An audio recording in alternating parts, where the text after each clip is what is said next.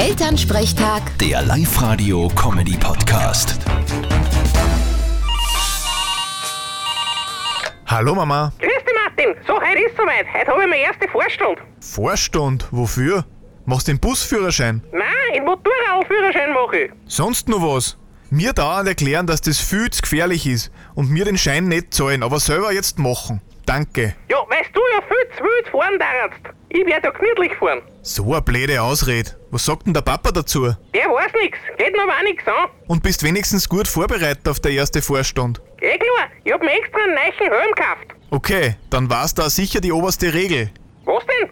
Nicht nirsen, wenn's Visier zu ist. Vierte Mama. Haha, vierte Martin. Elternsprechtag. Der Live-Radio-Comedy-Podcast.